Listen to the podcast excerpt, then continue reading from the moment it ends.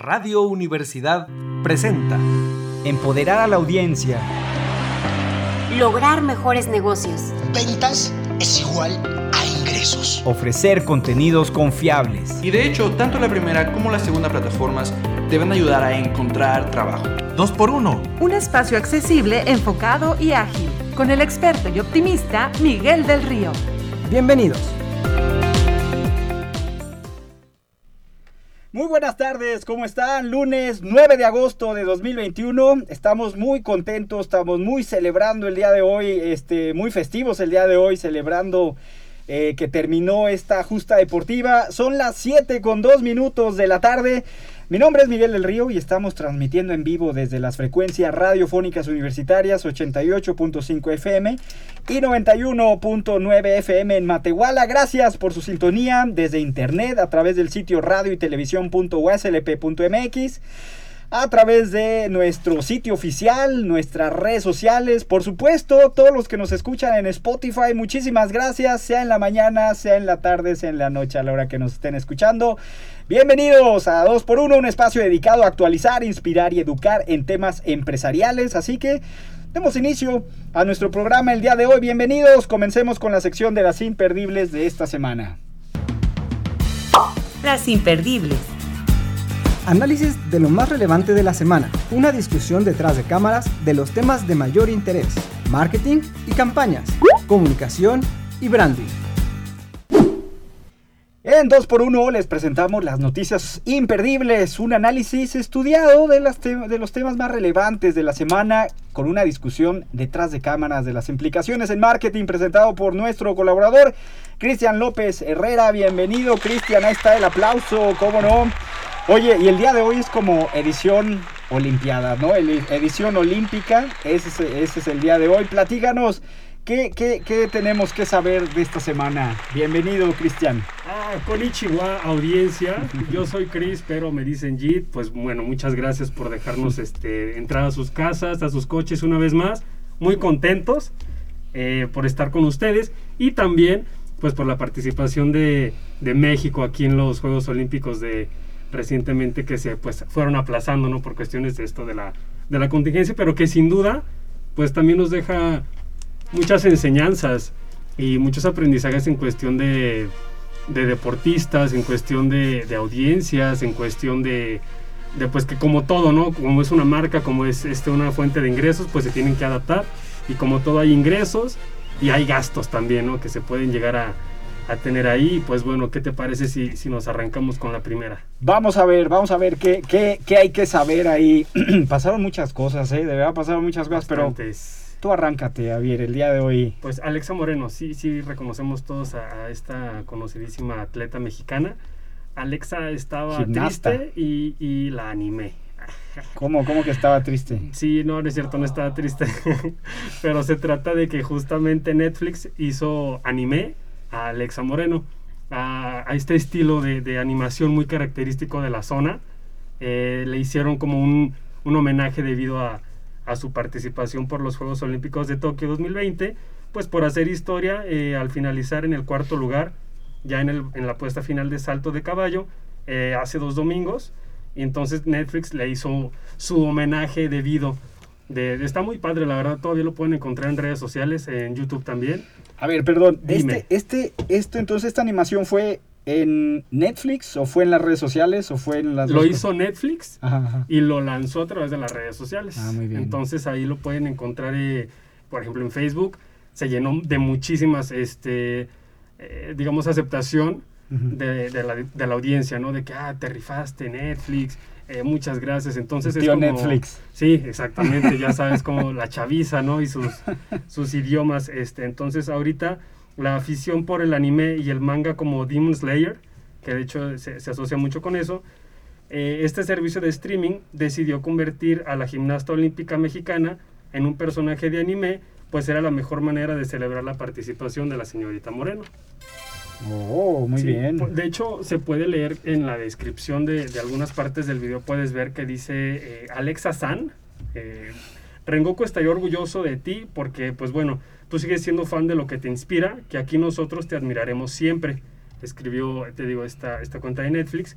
Y pues bueno, señalamos que Kyohuro Rengoku es el personaje principal de la película de Demon Slayer, Mugen Train, de donde salió el tema musical de Alexa que utilizó para hacer su rutina de piso hace algunos días. Oh, no sabía. Así es, entonces en este video se pueden leer frases como una Hashira o un pilar, tan hábil como Tanjiro y tan veloz como Zenitsu, de los cuales pues hacen una referencia directa a los personajes de Demon Slayer.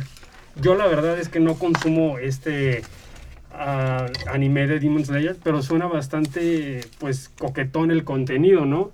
Es también, puede ser una manera, Miguel, si lo vemos de, esa, de ese punto de vista más objetivo, de atraerte a ti hacia, hacia ese, ese, ese tipo de contenido de, de anime, en especial de, de esta película de, de Demon Slayer. Ujú. Y pues bueno, te, te digo que esto sin duda pues demostró la importancia de las marcas sobre pronunciarse acerca de temas de interés como pues actualmente son las Olimpiadas de Tokio, sin dejar de tomar en cuenta la regionalización de los contenidos. Ahí habría que también identificar la necesidad de segmentar a través de alianzas estratégicas. ¿no? Claro. Yo creo que ya lo que es, todos los que fuimos siglo pasado, en realidad pensamos que la segmentación puede ser un proceso muy individual en tu empresa, pero en realidad sí buscas ese tipo de alianzas que te pueden facilitar la segmentación. De hecho, te pueden bajar muchísimo el riesgo, ¿no? Porque si eso no hay por ahí un mercado potencial, en realidad con esta alianza lo que hace es jalar esos demográficos Sí. a donde ni, ni en cuenta tenían Sí, claro, no te ni Netflix, ni, ni los Juegos Olímpicos, mucho menos gimnasia, cosas así, ¿no? Podría ser hasta una estrategia de captación de mercado, ¿no? Sí, totalmente. Yo creo que aquí los emprendedores que nos escuchan, esto es algo bien importante. ¿eh? No están solos, hay que buscar alianzas. Por eso al día de hoy muchas de las de las eh, eh, de los conceptos vemos ventajas colaborativas, donde es todo un networking que tú haces para jalar audiencias de otros lados. Muy bien. Así es, y pues bueno, te comento que hay un estudio que se llama The Truth About Global Brands, firmado por McCann World Group, que dice que el 68% de la población considera que en los últimos años pues se ha perdido parte de la identidad cultural de su país, por lo que el 92% de los mismos asegura que es importante que las mascar- ma- marcas perdón, respeten la cultura local de los mercados en los que tienen presencia. Ujú. Entonces, pues ya con esto en mente, nos queda claro que en el torneo donde la competencia se distingue por las nacionalidades como son las Olimpiadas, eh, es una oportunidad muy buena para que las marcas puedan llegar a más consumidores. Y de hecho no fue la primera, esta marca de Netflix no fue la primera en, en apoyar de esa manera a Alexa Moreno, ¿eh? ¿No? ¿Hubo más? Sí. De hecho, como parte de la campaña, Toyota lanzó una que se llama Start Your Impossible, Never Stop eh, que es este, Empieza tu imposible, nunca te detengas. Toyota creó tres animaciones que llevan por nombre Bailamos, está la de Imparable y otra que se llama El equipo en Tokio, en las que se cuentan diferentes historias con el objetivo de inspirar a los futuros deportistas. Muy bien, muy bien. Pues sí, en realidad ya veremos más adelante cómo esta eh, creación de contenidos y de alianzas eh, a través de diferentes segmentos, pues es el, el- Pues sí. parte del modelo de negocio detrás de, Viendo de el- los Juegos la, Olímpicos. la parte del mensaje que quieren también ellos es como que inspirar a los chavos, ¿no? Al, a- al- al consumidor que es a, a lo mejor deportista, que es atleta, a que pues bueno, tú puedes conseguir lo que tú quieras, síguete esforzando, porque pues muchas, de hecho también había comentarios divididos que decían, pero es que un cuarto lugar, que no sé qué, y pues, o sea, llegó muy lejos, la verdad. Este, a nosotros le mandamos una felicitación muy grande de parte del equipo de 2x1 a la señorita está. Moreno. Ahí está, cómo no. sí. Oye, pero también aquí, nosotros. aquí hay que considerar una cosa muy importante, ¿eh? En realidad, pues es, fueron unos Juegos Olímpicos sin, sin público, entonces la audiencia la vas a encontrar en otros lugares, en este caso Sí. las redes sociales, Claro. porque de otra forma no había no, No había interacción, interacción. exactamente. Entonces, pues, pues bueno, no, no sería algo fuera de lo común, más bien yo creo que, que, que sí manda un mensaje a todos los que al día de hoy, si por ahí hay alguien que nos está escuchando que todavía al día de hoy no se quiere subir a los medios y a los canales digitales, yo Está creo que. Pues sí, ya es una tendencia que llegó y se va a quedar, ¿no? Fíjate que en términos de publicidad, estos Juegos Olímpicos de Tokio 2020 se vieron afectados, pues además de muchas marcas más, porque representaba una pérdida más que una ganancia al ser los Juegos Olímpicos sin público, eh, lo cual tuvo un costo monetario de más de, chécate nada más, de más de 400 millones de dólares, tan solo en el concepto de entradas, de puras entradas nada más. Bueno, ya hablaremos en la segunda parte del día de hoy cómo se hacen estos ingresos, porque sí, quizás por ahí tienes una pérdida en cuestión de la audiencia que visita, ¿no? Los diferentes lugares que van a tener las eh, disciplinas en competencia y eventos, pero tienes otros, tienes otros también Sí, otros muy, medios. muy importantes que precisamente ahorita que hablábamos de los medios electrónicos, por ahí está más de la mitad de los ingresos que tiene el Comité Olímpico Pues y los marcas organizadores. sí entraron a través de las redes sociales para generar más ruido como Facebook, Instagram, TikTok, Snapchat, entre como las más este, conocidas, ¿no? Y pues así es como las marcas utilizaron este TikTok para sus Juegos Olímpicos. ¿Cómo ves si, si les comentamos esa, esa onda del TikTok, ¿no? Porque pues, ¿qué tiene que ver TikTok y los Juegos Olímpicos? Yo si te hubiera dicho eso hace dos años, te hubiera dicho, estás loco. ¿Cómo? y yo sinceramente yo también me lo cuestiono y digo, no. Pero otra vez, no, pero otra vez, no hay eh, los espacios tradicionales Ujú. presenciales. pues, tu- tus estrategias de atención y generación tienen que estar en otro lado, Sí. ¿no? Y, y la verdad, pa, lo que lo odie Donald Trump, pero TikTok es Sí, una pues es red que- que... ha- una red social que ha tenido muchísimo crecimiento, sobre todo en demográficos muy jóvenes. Sí, y más por esto el- de la contingencia también le impactó muchísimo. Creo que fue, fue parte más en, en grande su, su éxito debido a esto y pues esta plataforma se hizo la ideal para que las marcas desarrollaran sus estrategias de marketing y publicidad durante estos Juegos Olímpicos. Pues fue la, la plataforma para que pudieran comunicar sus mensajes, pero pues no tan cual como de manera tan directa, como tú dices, pues ahí está a lo mejor parte de su audiencia, a lo mejor no toda, pero pues sí una, una, una gran parte, pues TikTok no nada más es ado- utilizado por adolescentes o postadolescentes, pues sino ya pues es una herramienta muy importante para, para el marketing. Y dentro de unos días, pues bueno, ya estaremos viendo más concretamente pues las estadísticas, ¿no? A ver cómo, cómo les fue, pues es que hay incertidumbre porque estos Juegos, Juegos Olímpicos contemplaban la posibilidad sobre llevar una cancelación todavía de nuevo por las nuevas variantes y todo esto, y pues los, tu- los tuvieron a todos como a contracuerda, ¿no? Que sí, que no, y que cuánto puede costar, o sea, además de, de los de contagios, ¿no? Pues todo esto también se traduce como en, en ingresos. Yo, yo pienso que em, yo viví un tiempo en Japón, allá estudié la maestría y sí te puedo decir que no sé, no sé qué hubiera pasado si no hubiera sido en Japón. La gente es muy organizada, es muy... eh, no quiero que se oiga mal. Un saludo a todos mis amigos japoneses, Shota, si nos estás escuchando Sí, saludote. pero son muy organizados, eh, son muy, desde la perspectiva del mexicano ignorante que llega por primera vez su servidor, eh, son muy obsesivos. Y hay una de las cosas muy importantes, por ejemplo, lo de la sana distancia es algo cultural para ellos, ¿no? O sea, la- lo que uno ve ahora algo, algo increíble, las filas con personas separadas, Ujú. era lo que tú veías allá Muy común. todo el tiempo, exactamente. O sea, la distancia personal, entre otras cosas. Bueno, el uso de cubrebocas. Sí. Ellos ya les había tocado el SARS una década anterior cuando yo estuve. Y era algo que tú ves a la gente y pues el mexicano que no sabe, pues dices, tendrán tifoidea todo mundo, ¿por qué no? Pero, pero Sí. pienso que no tendríamos esta lectura en los Juegos Olímpicos y no, no sé, ¿verdad? No, no sé Sí, qué hubiera pasado, pero Pues, sí. la verdad es que sí pudo haber sido un panorama mucho más complicado más y difícil. no, no lo fue. No, pues muchas marcas se refugiaron aquí en, en TikTok, como por ejemplo, fíjate, Ralph Lauren, Nike, Oakley, Comcast, Coca-Cola, Samsung y entre otras que se vieron pues beneficiadas con el uso de la tecnología de TikTok para sus campañas y así generaron videos que hasta el día han registrado más de 6 más 6 millones de views. Yo, yo creo que ahorita que mencionas a Nike, hay que hablar después de, precisamente porque eh, Nike tiene una estrategia muy, muy, muy de guerrilla contra, sobre todo Adidas, que es el patrocinador en muchas Oh, de estas sí. disciplinas o deportes o eventos. Y Nike tiene al final mejores métricas de desempeño que lo que tiene Adidas pagando muchísimo menos. Es todo ver- un tema, sí, ¿eh? Y a ver cómo les va, así como tú dices, en competencia, porque de hecho el Comité Olímpico, el COI, Ujú. sí tenía como que muy restringido el uso de dispositivos móviles y redes sociales en las competencias. Entonces dijeron, pues va, vamos a ser un poquito más permisivos. Y salió, por ejemplo, la imagen viral de este deportista que estaba tejiendo mientras Tom eh, Daly. esperaba exactamente él. Un saludo también para allá. Y pues bueno, él también se hizo viral. Fíjate el, el- el alcance que llega a tener. Y que resulta que es activista también de la comunidad LGBT. Que esto también es una estadística muy grande. Nuevos deportes, fíjate, nuevos deportes. Y también más inclusión de miembros de la comunidad LGBT más. que se pudieron incluir ya de manera como que más... eh, es que no sé cómo decirlo, de, de que se, se escuche como que más eh, Bueno, tú, mencionabas al inicio estos segmentos, por ejemplo, que les gustan anime, etcétera, ¿no? Porque que no tenían un... O sea, que los Una ves relación directa, desconectados. Sí, de, sí. Una, de algo como los Juegos Olímpicos.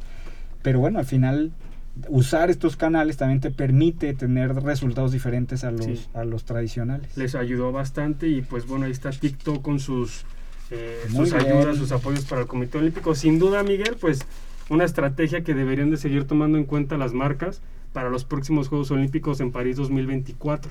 Sí es en París, ¿verdad? Sí.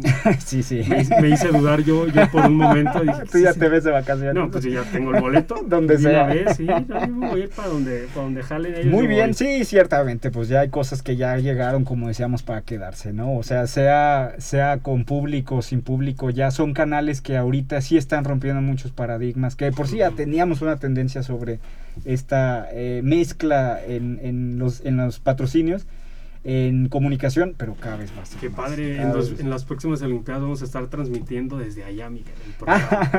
Yo creo que más bien aquí sería, para todos los que nos escuchan, sí poner atención a los resultados que se lograron, ¿no? A las estrategias que fueron tanto las muy ganadoras como las que por ahí, ahorita hablábamos precisamente de, de Nike, Adidas, Ujú. eh, otras marcas, y poner atención en eso, ¿no? Porque yo creo que para los emprendedores y los eh, hombres y mujeres de negocios que nos escuchan, en realidad no es algo, o sea, hablar de los Juegos Olímpicos a lo mejor lo ves como algo muy eh, extraordinario, Sí. pero en realidad hay muchas lecciones que se pueden aprender en cuestión empresarial. ¿Tú qué, medalla le darías a esta edición olímpica, Miguel? Yo te decía, yo te decía eh, hace un momento, pudo haber sido un panorama mucho más complicado eh, para, para el- eh, los organizadores, para todos. O sea, se pudo haber puesto muchísimo más en peligro eh, los atletas, eh, organizadores, Ujú. voluntarios. Pienso que en función del panorama tan complicado, pues como estamos, como estamos por ejemplo el día de hoy, pienso que sí es, yo creo que quizás todavía no lo alcanzamos a ver, pero hasta ahora es de oro, ¿no? Pudo haber sido infinitamente Sí, peor. La salvaron. Por ahí hubo varias manifestaciones en Japón y en otros países donde querían que se cancelara y sí fue una presión muy fuerte, pero pienso que en el sentido en el que se pudieron salvar vidas, en cuestión de la salud, en cuestión Ujú. de la disciplina con la que se llevaron ciertos, ciertas medidas, pienso que sí fue muy ganador, ¿no? No, no sé, pero nada mal, nada mal. Hay que ver, hay que escuchar qué dice la audiencia. Vamos a dejar una historia en el Instagram de 2x1, Ok. arroba 2x1.mx. Así que ellos nos digan qué medalla le, le dan a esta edición de los Juegos Olímpicos. Ahí vamos a poner la historia para que vayan y voten. Muy bien, muchas gracias Cristian, colaborador de este espacio, nos mantiene muy actualizados en el branding, temas mercadológicos actuales. ¿Dónde te podemos encontrar, Cristian? Me pueden encontrar en Twitter eh, e Instagram como arroba me dicen JIT, G-I-T, y pues, pues nada, sayonara audiencia. Muy bien, continuemos con la sección, continuemos, ahí está el aplauso. Sayonara es hasta, es despedirse hasta, hasta nunca, pero no, eso Hijo, no, mano. no, ¿verdad? Tan- hasta ah, des- desasayo- Minasan, Yane, Minasan, Yane, eso sería. ay, hasta, la, hasta luego a todos. Continuamos con la sección de la colaboración en esta siguiente parte de nuestro programa en vivo. No se muevan porque tenemos a nuestro experto el día de hoy, así que vamos allá. Vámonos. Estoy casi segura que La entrevista. la mayoría de los negocios que te voy La colaboración. Opinión e inteligencia. En vivo. Tu voz y tus temas en sintonía. Muy bien, buenas tardes. Quiero dar la bienvenida a Radio Universidad, a nuestro invitado en esta sección de la colaboración, un espacio de reflexión de temas de negocios relevantes y actuales de la voz de un, bueno, un súper experto el día de hoy. Eh, maestro Benito Santalla, él es licenciado en Ciencias de la Actividad Física y el Deporte por la Universidad de Valencia, España, maestro en Administración del Deporte por la Universidad Politécnica de Madrid, es aficionado al deporte en general, al fútbol, al Valencia, por evidentes razones eh, suponemos. Actualmente es gerente del gimnasio Le Parc Gym y es coordinador académico de la licenciatura en Ciencias de la Actividad Física y el Deporte de la Universidad Cuauhtémoc. Es un expertazo. Manden todas sus preguntas aquí a dos por uno porque de verdad que el día de hoy todo lo que quieran saber sobre deporte, negocio, actividad física, es más el Valencia. El día de, de hecho hasta tenemos temas por ahí que que nos están faltando eh, todavía, pero bueno, pues ya, ya tendremos más, más oportunidad. Así que bueno, pues ahí está el aplauso, creo que por ahí ya se nos cansó el público, vamos a ver si el público reacciona. Creo que por ahí está. Bueno, pues ahí el aplauso, eh, Benito, bienvenido. ¿Cómo estás, Benito? Muchas gracias, buenas tardes a la audiencia, Ahí está, a ahí está. Ahí está el aplauso. Muchas gracias. Bienvenido. gracias, gracias. Muy bien, ¿cómo estás, Benito? ¿Cómo te va? Eh, bien, con un poquito de sueño, ¿no? Después de dos semanas. ¿No dormías con estos cambios de horario, 14 horas? Algo dormí, pero en algunos días eh, menos de lo necesario, yo ¿Qué, creo. qué era lo que no te perdías? ¿Qué era lo que no te perdías? Digo, evidentemente, yo creo que veías competir tu país, pero Sí. ¿alguna disciplina, algo en particular? Pues a mí en lo particular me gusta, obviamente, el fútbol y Ujú. el básquet. El básquet también lo seguí mucho. Ay, a ver, pero espérame, Benito, antes de empezar ya con las preguntas, ya aquí con carne y todo. Pero no hay sorpresa. Estados Unidos ha ganado Sí, desde, desde los- cuándo? sí. ¿Desde cuándo? No, a ver, eh, sí es cierto que son los mejores con diferencia. El Dream Team. pero cada vez esa diferencia es, menor y ya hay cuatro o cinco selecciones o, o países que la pueden poner en apuros. Si bien es cierto que las Olimpiadas, no todas, pero sí ha ganado casi todas, ya en los mundiales, a lo mejor porque llegan no tan motivados, pues no los están ganando. Y eso hace 20 años era impensable, que Francia, que Australia, que Eslovenia, que, que también ha sido, es un país muy pequeñito, pero que tiene grandísimos deportistas, pues ya le plantan cara. De hecho, cabe mencionar que este, en estas Olimpiadas no ganaron todos los partidos. Ah. Perdieron el primer partido El ju- justamente contra la selección a la que finalmente ganaron en la final. Ok. Ujú. A ver, corrígeme si estoy, en lo cor- si estoy equivocado. Eh, ganó en la eh, básquetbol hombres y mujeres, los dos ganó Estados Unidos. Así es. Sí, ¿verdad? Ah, ok, ok. Así es. ¿Y qué, Y- por qué te gustan esos dos? Es por- en particular. Fíjate que mm, siempre me ha gustado el básquet, pero por razones horarias en España me era muy complicado ver los partidos por el horario, ¿no? Eran de madrugada. Y desde que llegué a vivir a México, eh, pues se me acomodaban mucho mejor los horarios. También es cierto que el número de jugadores españoles aumentó.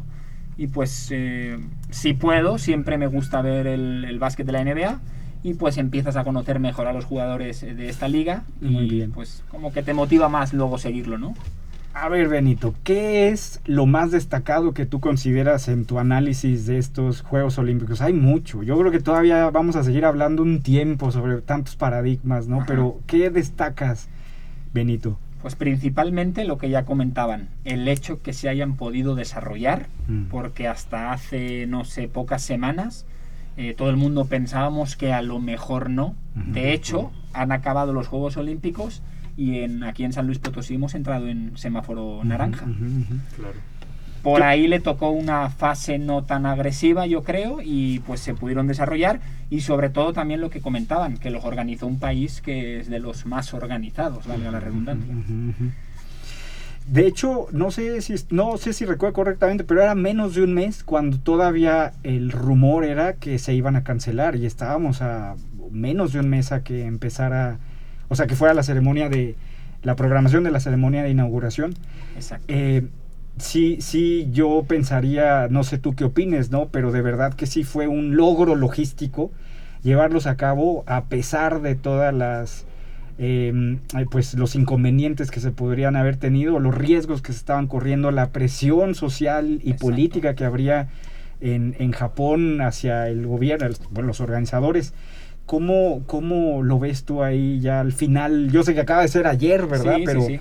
Pero haciendo este análisis, esta, eh, esta, al final este, este panorama, ¿cómo lo ves? Pues yo creo que fue un, rotundo éxito. Los casos positivos de deportistas, que fueron miles los que llegaron a, Ujú. a- a Japón, ya no solo deportistas, preparadores, entrenadores, psicólogos, Voluntarios, bueno. también. etcétera. Entonces, el número de casos positivos dentro de este grupo de personas que llegó al país también creo que fue muy bajito, que lo controlaron muy bien. Y yo siempre pienso en el deportista. Ajá, ajá. Cinco años, pre- porque esta vez fueron cinco años preparándote como se podía, porque muchos les tocó entrenar en su casa, en, en el parque de al lado de su casa, o sea, no con los medios con los que acostumbraban. Y pues a mí me dio gusto que todas estas personas que se habían preparado durante tantos años, pues pudieran tener la oportunidad de demostrar, pues, de qué son capaces, ¿no? Benito, nos quedan dos minutos antes de ir a corte, pero así bien rápido, dinos, a ver, ya que lo mencionas, y esto es bien interesante, para los que no tienen ni idea qué significa que se cancele, que se posponga un año, ¿qué le pasa a este deportista de alto rendimiento que iba a estar en el verano del año pasado ya listo para competir?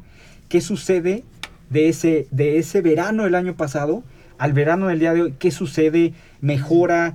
Eh, no sé, no sé, quiero pensar, yo estoy seguro que hay- personas que dicen, bueno, pues si vas a tener un examen, te dan más tiempo, pues estudias, más, pero más. considero que también factores como la edad, el estrés, La disciplina, todo ese tipo de cosas puede pegar todavía incluso de mayor. En, en estos dos minutos que nos quedan antes de ir a un corte comercial, ¿qué sucede ahí, Benito? Tú eres experto en eso. ¿qué pasa? Pues han acertado. Yo creo que tienes que replanificar todo de nuevo para llegar en el mejor pico de forma posible un año después al que tú tenías preparado.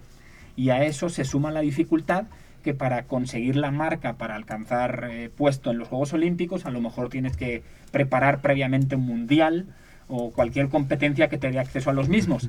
Y por lo mismo de la pandemia, este año han estado muy cerca las Olimpiadas de muchas competencias que daban lugar para las Olimpiadas. Entonces, yo creo que ha sido muy complejo el, el trabajo de preparación. Y también tengo que comentar que aún con todas estas dificultades han habido bastantes récords. Entonces, Ujú, ujú. no sé, creo que hay, hay deportistas que han sabido manejar mejor eh, estas condiciones tan adversas y, y otros que no, no tan bien, pero bueno, luego hablaremos. Oye, y a ver, y estamos en 2024 en Francia. ¿Cómo se ve? Ahora, ya esto es lo que vimos ahora. ¿Cómo se ve ahora? Siempre tienes más años, ¿no? Más tiempo. Acabas de terminar ahora, ayer, digamos. Y tienes prácticamente dos años para prepararte, dos años y cachito para prepararte para Francia. ¿Cómo lo ves tú? Desde el punto de vista técnico, ¿no? De la preparación. Sí. Tú dices, tienes, necesitas un pico. Exacto. Pero, o sea, para tú llegar a un verano de 2020, el año pasado, tú fuiste preparando un ritmo y et- etcétera, etcétera, para llegar en ese momento. Exacto. Y luego para mantenerlo al siguiente, al siguiente año. Em, ¿Cómo lo ves? Ahorita lo vemos regresando del corte, si te parece. Son, eh, muy bien, pues son las 7 con 28 de la tarde. Les agradecemos la sintonía. Vamos a una pausa y regresamos con la segunda parte de nuestro programa con nuestro experto Benito Santalla en vivo solamente en Radio Universidad. Muy bien, estamos de regreso aquí en su programa 2x1. Son las 7 con 31 minutos. Continuamos con nuestro experto Benito Santalla. Y bueno, pues en esta segunda parte de nuestro programa en vivo, tantos, de verdad, Benito, tantos temas, de verdad, nos quedamos con eso. ¿Cómo ves tú? ¿Ya viste el panorama, esta, esta, este tiempo, año adicional que tuvieron los deportistas para prepararse para 2021? Y hacia adelante ahora en Francia es más desafiante, es menos. ¿Qué sucede ahí? ¿Cómo, cómo impacta en la vida profesional eh, de un deportista de alto rendimiento estos cambios en, en- en los tiempos de entrenamiento? Pues mira, eh, si, si a todos les aseguraran que los próximos juegos son en 2024 y que la normalidad terminando Tokio ya llegó y todo es, vuelve a ser normal, no habría mayor problema. Cualquier disciplina entiendo yo que con tres años es más que suficiente para poder prepararte. El problema es la incertidumbre de que si recaemos, de que si semáforo rojo, naranja, Que si una variante cambia. Exacto. Entonces, eh, si todo fuera como debería, tres años es más que suficiente. Adecúas tu planificación para que el pico de forma máximo llegue, sobre todo eh, cuando se celebren los Juegos en París, y no le veo mayor problema. Algunos atletas ya más mayores, el hecho de que sean los próximos Juegos en tres años puede hacer que, que alarguen su carrera un poquito para estar allá. Pero en general creo que el- más que el tiempo es la incertidumbre de lo que va a pasar entre, entre medio. Ahora, vamos a ver, eso en cuestión de entrenamiento, pero supongo que si tú eres un eh, eh, atleta de alto rendimiento eh, o que estás buscando o quieres llegar a las Olimpiadas, también tienes que invertirle. Entonces, lo que a lo mejor ibas a tener más tiempo o que ya tenías un presupuesto para cierta temporalidad, pues significa que tienes que invertir más, gastar más, buscar otro patrocinador. ¿Eso afecta? eh, ¿Cómo sería ahí tu, tu análisis? Es que ese es un tema enorme, porque ¿de qué tipo de deportistas hablamos? Los que tienen una beca para Mm. poder prepararse sin ningún problema para competir, los que tienen que buscar patrocinadores, porque si no, no tienen dinero para prepararse. El otro día escuchaba eh, la entrevista a un deportista que decía que, mexicano además, triatleta, Ajá. que la mitad de su tiempo eh, se dedica a buscar patrocinios y la otra mitad de su tiempo a entrenar. O ¿Y sea tú- que, que su preparación son dos cosas. Buscar patrocinios y entrenar. O sea que él trabaja realmente. Y eso no debería de ser, ¿o sí. Pues eh, si hablas con un deportista, te diría, no, no, si a mí me dan el dinero que yo necesito, las instalaciones que necesito para prepararme, pues enfocas. mejor. Sí, claro. este, este, este chavo, eh, 25, 27 años tiene, dice que, pues, que sería impensable. Hace poco dio una charla aquí en una empresa muy importante de San Luis Potosí, eh, que es patrocinador, y dijo, pues yo les tengo que regresar esa confianza con este tipo de charlas, porque si no, no podría yo competir en triatlones que me dan puntos para ir a las Olimpiadas. Creo que sí es muy desafiante, ¿no? Muy, Sí. muy desafiante. Sí. Bueno, ¿y qué, qué podemos rescatar en cuanto a deportistas, en cuanto a resultados, en cuanto a mediciones, numeralia? ¿Qué rescatas desde esta Bueno. visión, Benito Santalla? Pues hay que tener en cuenta que los principales deportes, Ujú. ¿vale? Son atletismo y natación y que en esas dos en, es- en esas dos dis- disciplinas es donde más medallas se obtienen, ¿no? Entonces yo destacaría en hombres a Caleb Dressel de Estados Unidos, nadador, y en mujeres a Emma Macon de Australia, también en natación. Eh, tenemos por ahí a- al ganador de los 100 metros, que podríamos decir que es la prueba reina de las Olimpiadas, donde durante muchas Olimpiadas ha habido siempre un mismo ganador. Pues Ajá. ahora eh, un italiano, Y un mención especial para Italia, porque ha obtenido unos resultados increíbles, siendo un país poderoso, entre comillas, no de los más poblados. No figuraba tampoco ahí. Como favorito. Exacto. Y ha obtenido muchísimas medallas, sobre todo en atletismo. Y como figura principal, yo. No, no te puedes ir sin que nos digas por qué Italia sí, por qué México no, por qué... No te puedes ir, ¿eh? Aunque aquí se enoje Manuel aquí con los comerciales, no importa. Bueno, una jamai- jamaiquina también, Elaine Thompson, que también velocista, pues no dejó a Jamaica sin medallas en estas disciplinas. ¿Fue la chica que se tropezó? No. No. Ah, ok, ok. Y bueno, hablando ya de lati- latinoamericanos como tal, eh, pues eh, como hombres yo creo que la estrella fue Richard Carapaz de Ecuador, ciclismo. Y, y en mujeres, eh, una venezolana que, que entrena en España además, Yulimar Rojas, que hizo récord absoluto en triple salto. Y curioso, ella entrena con la que fue medalla de bronce, una española, Ah, las dos en la misma ciudad con el mismo entrenador, un cubano. Eh, Cuba, que hace 20 años a lo mejor sí estaba más arriba en el medallero, pero que ahí sigue apareciendo con muchas medallas, un país con recursos limitados y con una población que no es tan importante. Entonces, Cuba para mí tiene mucho, mm, mucho éxito. Hacen las cosas bien, se podría decir. ¿Qué, qué tan importante tú ves este tipo de, de- de donde el que el ganador en algún momento se convierte en el coach o en el, en el entrenador de la siguiente generación? Es algo bastante generalizado, entonces veríamos que es algo bastante normal. Pues mira, yo siempre digo que el, el- el hecho de que un preparador, un entrenador haya tenido una experiencia como deportista de alto rendimiento, Ujú. le da esos intangibles que es difícil que te los enseñen. También es cierto que solo por haber sido eh, un atleta destacado no vas a ser un buen entrenador. Detrás seguramente haya mucha formación. Pero esas, eh, esas cositas que solo una persona que ha vivido esos momentos, eh, yo creo que marcan la diferencia. Fíjate, tú mencionas Ecuador, Venezuela, Cuba y, y- y ¿qué onda con México? Pues México... Yo creo que ya te metimos aquí en problemas. Vamos a empezar primero mejor, ¿qué te parece con España? Si quieres, vamos a empezar con España y luego ya vemos México, para que no digas ahí que... Para empezar bien, para empezar bien. Primero, ¿cómo le fue a España? en- Eh, no le fue mal, pero tampoco le fue tan bien. Se esperaban más medallas de las que se obtuvieron.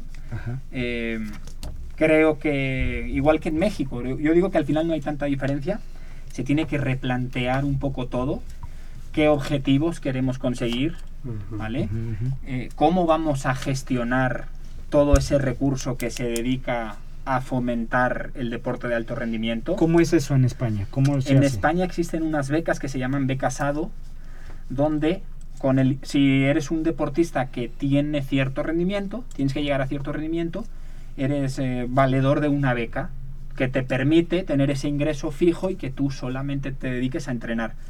Eh, hablaban... ¿De, de dónde, perdón, dónde se fondea este tipo de becas? ¿Es del gobierno? ¿Es empresarial? ¿Es No, no, es totalmente pública del Comité Olímpico Español. Eh, entonces, A ver, perdón que te detenga aquí. ¿Cómo sucede, por ejemplo, en Estados Unidos? ¿Es también el gobierno? en Estados Unidos, sin ser un experto, creo que tienen una gran ventaja en este sentido, porque hay muchos deportistas en cualquier disciplina que tú puedas imaginarte, que la motivación principal es poder obtener una beca para estudiar en una universidad. Claro. Y las universidades ahí sí fomentan mucho el deporte con recurso privado. Exacto, era, es lo que te iba a decir, ¿no? Aquí ves como varios modelos detrás del fondeo de un atleta de alto rendimiento, ¿no? Hay Exacto. países que van a tener una, un modelo más enfocado hacia lo empresarial, hacia lo privado, hacia modelos incluso uni- universitarios, donde Exacto. grandes universidades en el Ivy League buscan, ah, eh, y bueno, ya incluso por ahí hay hasta documentales que, e investigaciones que se han hecho donde hay abusos a ese tipo de sistema. Hay corrupción Hay también en ese tipo corrupción, de sistema, por supuesto, y hay menos transparencia, por supuesto, lo que se esperaría en, en el gobierno. Y por otro lado, ves el modelo que tú nos estás platicando en España, como otros países, donde se basa más en, el- en, en- recursos que son públicos, p- Exacto. recursos de los contribuyentes, o recursos que finalmente los está asignando el gobierno, Ajá. y pues de un lado a otro, todo un abanico, ¿no? Sí, a mí me gusta mucho leer los comentarios de la gente en redes sociales, en la prensa, y, y el típico eh, comen- que comenta las noticias de olímpicas que estaba enojado porque con sus impuestos no se estaban consiguiendo los, los resultados que él considera que se deberían conseguir. Es mucho más complejo ¿no? que hacer un análisis así tan, tan sencillo, pero efectivamente, o sea, los deportistas, los más de 300 deportistas que se representaron a España en los Juegos Olímpicos, pues iban con dinero público y únicamente, también entre comillas, se consiguieron 17 medallas. En, en México, por ejemplo, el, el número de participantes también fue importante. Fue el tercer país de Latinoamérica con más participantes, con un total de 163, y se consiguieron cuatro medallas de bronce. Eh, los análisis son muy fríos y todo el mundo tiene una opinión, pero yo, yo creo que, que tenemos que ir un poquito más en profundidad. Porque a si ver, le- ayúdanos a entender. Exacto. Solo ganaron cuatro medallas y además de bronce. Entonces México lo hizo fatal. Espérense. ¿Por qué solo damos valor a los tres primeros puestos? El cuarto, el quinto, el sexto, el séptimo y el octavo también se llevan un, ¿Un diploma? un diploma olímpico que también tiene su valor. Si juntamos las medallas y los diplomas, México consiguió un trofeo más que en las anteriores Olimpiadas, de 20 a 21. Entonces el análisis, claro que todos queremos ganar medallas como país. Bueno, a ver, pero, pero, perdón, perdón, aquí el paréntesis, pero también por otro lado, hablando de marketing, hablando de branding, pues no es lo mismo tener la medalla a haber ganado el diploma, ¿no? Que el Claro. himno nacional, No. ¿cuántas notas eh, per- puedes tú encontrar periodísticas donde una de las cosas que ellos dicen es no se ha escuchado el himno nacional Desde- en México desde eh, Exacto, esta disciplina en Atlanta, en Río, etcétera? O sea, o sea, sí tienes toda la razón, ¿no? O sea, ya en términos fríos de, de- de medición, pues sí, ciertamente hay otra lectura y alternativa, pero al final son elementos de la marca, ¿no? De tu marca eh, como deportista, como, como televidente, como seguidor. Es difícil entender el número. O sea, Es cuando ves el número es difícil porque traes elementos culturales que Exacto. te van a hacer percibir otra cosa. Yo creo que el objetivo final siempre debe ser ganar medallas y si puede ser oro. A ver, Pero ajá, ajá, a el análisis ajá. debe ser, oye, ¿estamos en el camino correcto? Si nos fijamos solo en las medallas, a lo mejor podemos pensar que no y cambiar el modelo y entonces empezar de cero, pero a lo mejor haciendo un análisis un poquito más profundo, que desconozco este análisis, yo solo di un dato. A ver, te voy a poner una hipótesis. ¿Tú qué opinas? Muchos de estos eh, eh, ganadores de diplomas podrían ser chicos, chicas que van iniciando su carrera olímpica, Exacto. a diferencia de otros países que tienen más consolidados por ahí su- su- sus, este, sus atletas, eh, sus participaciones. Y ahorita fue un diploma que a lo mejor no se ve. Muchos que nos están escuchando ni siquiera sabía que, sabían que eso existía. Exactamente. Pero eso significa un paso eh, en el largo plazo en la formación de estos eh, nuevos deportistas. Se podría ser una hipótesis válida, una lectura No sabemos si es, si es correcto o no, pero podría ser parte de esta hipótesis. Exactamente. Finalmente, el análisis de los resultados, no solo de Juegos Olímpicos, que hagan las autoridades deportivas, te ayudará a planificar los resultados que quieres conseguir para París 2024. Y lo que siga. Exacto. Ah, Tú planificas los objetivos que quieres para París 2024.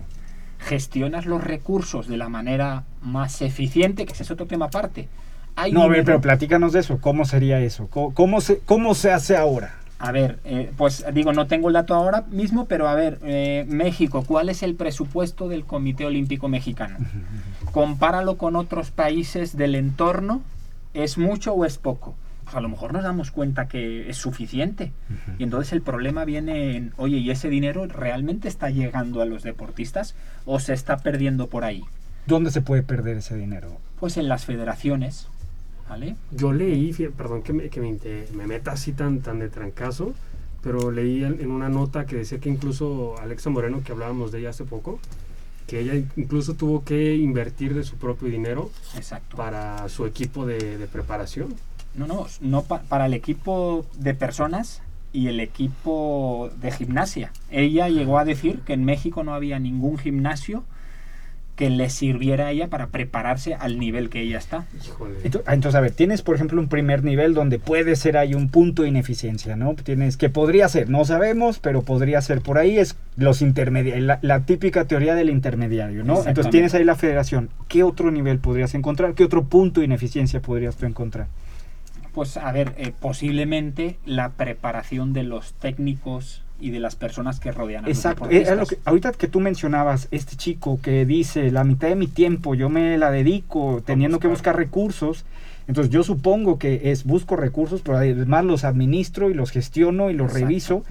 ¿Y cuántos, pues ve, es la razón de ser de este programa, cuánta gente allá afuera tiene este, esta capacidad empresarial? Financiera, etcétera, contable, etcétera, para poder manejar recursos. Y estamos hablando que son recursos importantes y que tienes una visión de largo plazo, como tú mencionabas, de aquí a 2024 y lo que le siga. Exacto. ¿Cuántos pueden tener esa sofisticación? Eso supongo que puede ser también una tesis muy válida, ¿no opinas? Claro, o sea, es que al final el talento existe. No es que el mexicano sea peor que otro deportista de otra nali- nacionalidad por el hecho de haber nacido en México. Entonces, ¿qué podemos hacer para llegar a los objetivos y al nivel que deberíamos tener por población, por dinero, por número de deportistas que ya nos están ¿Cómo andamos en eso? ¿Cómo andamos en esos resultados por, por, Pues bueno. por habitante, por ejemplo? ¿Cómo- Un dato interesante, eh, por ejemplo, China, de todos los países que, que participaron en los Juegos Olímpicos, es el número 78 en cuanto a población que se necesita o que existe para ganar una medalla. No, bueno, pero ¿cuántos son? Claro, son millones. Son miles de millones. güey. Estados Unidos, o sea, China, no dimos el dato, 16 millones para obtener una medalla. Por una medalla por 16 millones de habitantes. Exacto. Estados Unidos, 2 millones 900. ¿Vale? México, pues no tengo el dato, pero es muy sencillo. 130 millones entre 4, pues sale un dato también altísimo. A ver, 130 millones Entre cuatro medallas que se obtuvieron, entre 4 nos da 32 millones y medio. bueno, estamos al doble que China. Entonces, con ese dato que es muy frío, pues mm, a mí me da la sensación de que aquí se deberían hacer las cosas mejor y conseguir mejores resultados. A ver, vuélvenos a explicar esta, este, este, este- esta razón. ¿Qué, qué significa? Dinos bien. dinos. Pues básicamente, con el nivel de población que tiene México, eh, no debería ser tan complicado sacar deportistas en muchas disciplinas y que esos deportistas de alguna manera pudieran conseguir una medalla. No solo se necesita volumen de gente ¿no? para, para conseguir medallas. Lo que hablábamos, se necesita gestionar bien los recursos y rodear al deportista de profesionales en el ámbito de la nutrición, de la psicología, del entrenamiento, que lo lleven a, a competir y a rendir y pues conseguir los objetivos. O sea, sí, finalmente es un negocio ahí detrás, no es como hacer tu propia organización ahí detrás. No, yo creo que, que no. El hablaba con un nutriólogo del Comité Olímpico Mexicano y se quejaba de que solo eran cuatro para atender a no sé cuántos deportistas eh, que tenían opciones de llegar a las Olimpiadas. Y la pregunta que yo le hice, ok, me queda claro que cuatro son muy poquitos, pero ¿cuánto dinero se destina? Y ahí sí me dijo, no, no, sí se destina suficiente. Entonces el problema no es la cantidad de dinero, sino, oye, ¿y por qué solo hay cuatro nutriólogos? ¿Dónde está ese dinero? En la bolsa de quien cae. Claro. Porque la de los deportistas tampoco. Sí, sí, como decimos, ¿verdad? Eso, eso que nosotros aprendemos en primer año cuando ves la burocracia y el, estos temas organizacionales de, de eficiencia, diagonal, ineficiencia. Todo un tema, Cristian, que nos querías decir. Yo tengo una duda porque ahorita que mencionas lo de administrar los recursos, creo que se refiere también a, a las personas, ¿no? Porque incluso llegué a leer notas de que México sacó el oro, pero, o el bronce a la plata, en otro país, como el de Egipto, que, que creo que fue que consiguió medallas con siendo mexicano con atletas de Egipto, uno también que se fue a Australia y Ajá. que es como fuga de talento, lo que se le conoce como, como fuga de talento. Muchos creo que muchas de esas personas también se van por eso mismo. Es Sí. que no, no me está dando el apoyo, es que no me dan el recurso, entonces donde sí me lo dan Ahí es voy. donde ellos exactamente están dando buenos resultados con atletas que ni siquiera son del país, que yo pensé que no podían, que era como una cuestión muy nacional. No puedes ser entrenador si no eres nacionalizado. No, no, no. En, en ese ámbito, de en- como entrenador, de hecho hay muchos deportistas o incluso selecciones deportivas que el entrenador es de un país totalmente distinto. Eh, pasa eso que comentabas de la fuga de talentos también a nivel de estados en México. A lo mejor un deportista potosino que destaca en una prueba, pues de repente ya no compite por San Luis Potosí porque se va a Nuevo León o a Jalisco y ahí le ofrecen mejores becas, mejores condiciones para entrenar y pues, pues sí, un poco es eso. Yo creo que, que deberíamos ver, deberíamos apostar decididamente por el deporte y pues ayudar a los deportistas a que tuvieran las, las mejores condiciones. Creo que dinero sí hay, seguramente Sí, claro. cuanto más mejor, pero si el dinero no es ilimitado, apréndelo a gestionar. Yo lo tendría muy sencillo. Dinero para instalaciones, para personal técnico que apoya al deportista y directamente para el deportista. Y, y cuantos menos intermediarios, mejor. Sí. Es complejo. Pi- pienso que eh, no está acompañado suficientemente y profesionalmente muchos de estos deportistas. No habiendo eh, leído, revisado algunas de las notas, algunas de las anécdotas que los llevaron a, la- a las Olimpiadas, cómo ha sido su carrera, Exacto. creo que todavía nos falta poner ahí la mirada sobre la profesionalización en este ámbito. Posiblemente. eh, te contaré una anécdota que me pasó. Eh, fui una vez a una formación que organizaba la Comisión Nacional del Deporte en San Luis Potosí y en esa formación venía el preparador el preparador físico, por así decirlo, de todos los atletas potosinos. Y la chica que organizaba el curso nos dijo, es de los pocos estados donde el, el- el que más sabe de preparación física, el que está frente de ese departamento, es mexicano. Yo dije, oye, estamos en México. Lo normal es que de repente hubiera algún extranjero, pero que en su mayoría fueran los, los mexicanos los encargados de. Y, y, pues me sorprendió, ¿no? Porque claro que aquí hay talento, hay conocimiento, y, y creo que sí debemos mejorar y, y- y tener más recurso también para formar eh, técnicos, pero, pero no sé, me sorprendió, ¿no? Hay mucho cubano, mucho argentino, hay españoles, pero aquí claro que hay gente muy válida. Ahora, pero era también también lo que decíamos hace un momento, ¿no? ¿Cuánto del que ganó en Rusia en algún momento viene acá y entrena marcha y el que ganó por allá en otro país y entrena a los de box? O sea, ¿cuánto es también, como lo decíamos hace un momento, el branding detrás de yo fui campeón de este país y vengo acá y esto o aquello? O sea, ¿cuánto de eso también significa la percepción de que podrías tener talento local? No lo tienes porque te vas por la marca de otro lado. Quizás, no, no sé, podrían ser ahí una lectura, no sé tú qué opines. Pues sí, a ver, es cierto que cuando tú dejas de ser atleta de alto rendimiento y te especializas en ayudar a los atletas más jóvenes, pues al final también vas donde más te pagan.